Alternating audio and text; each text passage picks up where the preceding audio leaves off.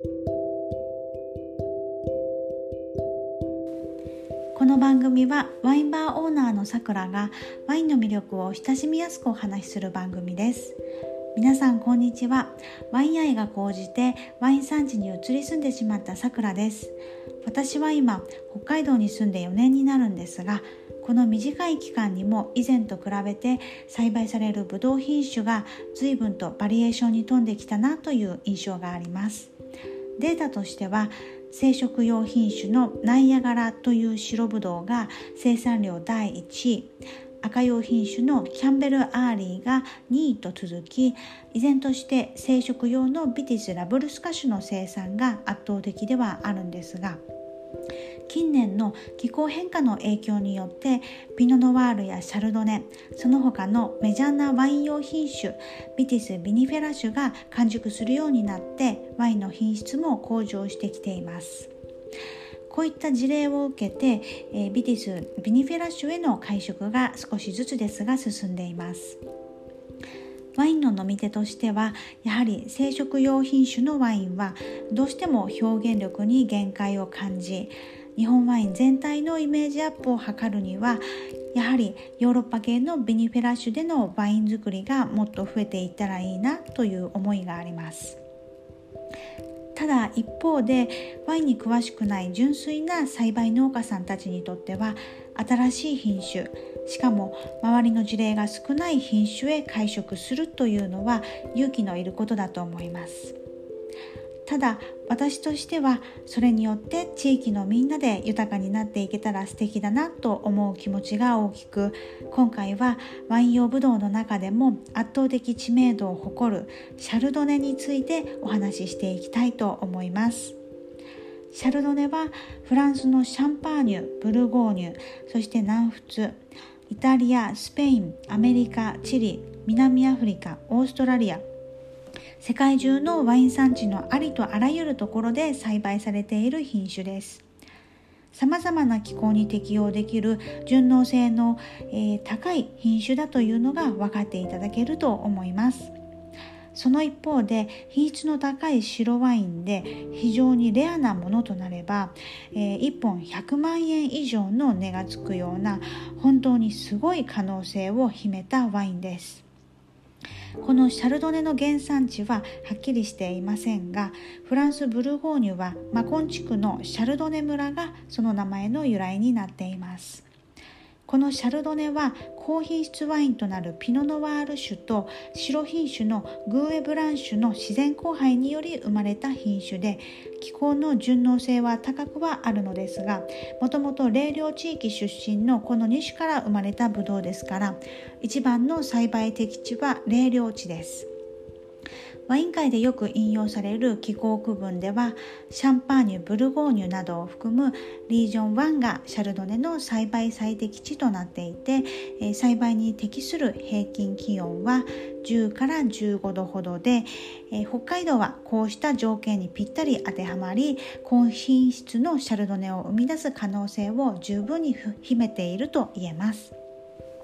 ちなみに、えー、ブドウ生育期の10が、えー、4月から10月の余市町の平均気温は14.6度となっていてこれはシャンパーニュ地方ランスの14.7度とほぼ同じ、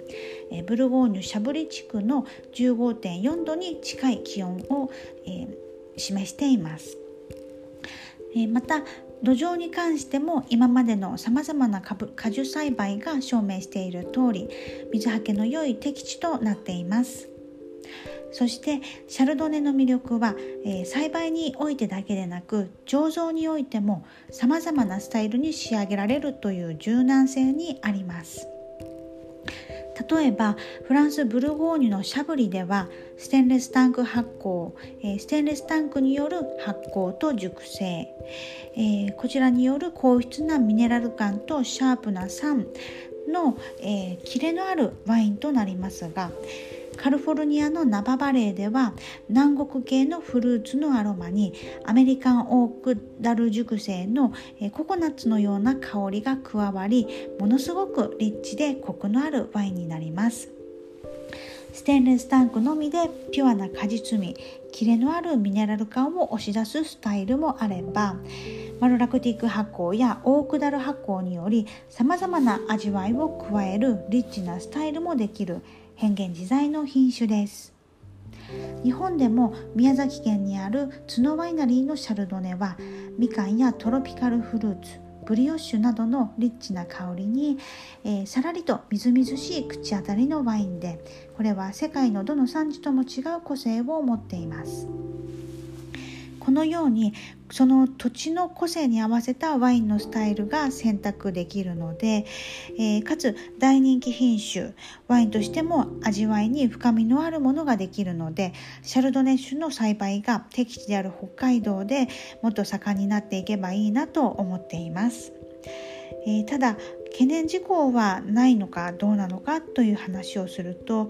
生殖用から醸造用ブドウへの転換は勝手が変わってくることも多いかもしれません。シャルドネはナイアガラなどの生殖ブドウと違い可否が薄くカビ病の心配などが出てきやすくなりますただし北海道よりもはるかに降雨量の多い九州や本州でもちゃんと栽培できていることえー、北海道でももちろん完熟した果実をつけていることを考えたら、えー、農家さん同士で情報交換を密にしていったら大きな問題ではないと思っています。仕立て方に関しても醸造用品種だから垣根仕立てにしなければいけないということはなくもともと棚仕立てでやっていた農家さんであれば棚仕立てで始めてみてもいいと思います。後々の作業効率を考えると垣根仕立てが断然おすすめですが風通しの良さを考えると、え湿気がこもりやすいような土地なら棚の方が、え棚仕立ての方が安牌に思えます。えーと、このような感じで北海道でのシャルドネの可能性についてお話ししてきました。年々ワイン品質の向上している本当に楽しみな品種です。私は小さなワインバーのソムリエではありますが農家さんたちともお話をしてシャルドネのものすごい可能性についていろいろと語り合って美味しいシャルドネを農家さんたちにも飲んでいただいて北海道ワインの可能性を一緒に広げていけたらいいなと思っています。最後までお聴きいただきましてありがとうございました。楽しんでいただけましたら嬉しいです。それではまたお会いしましょう。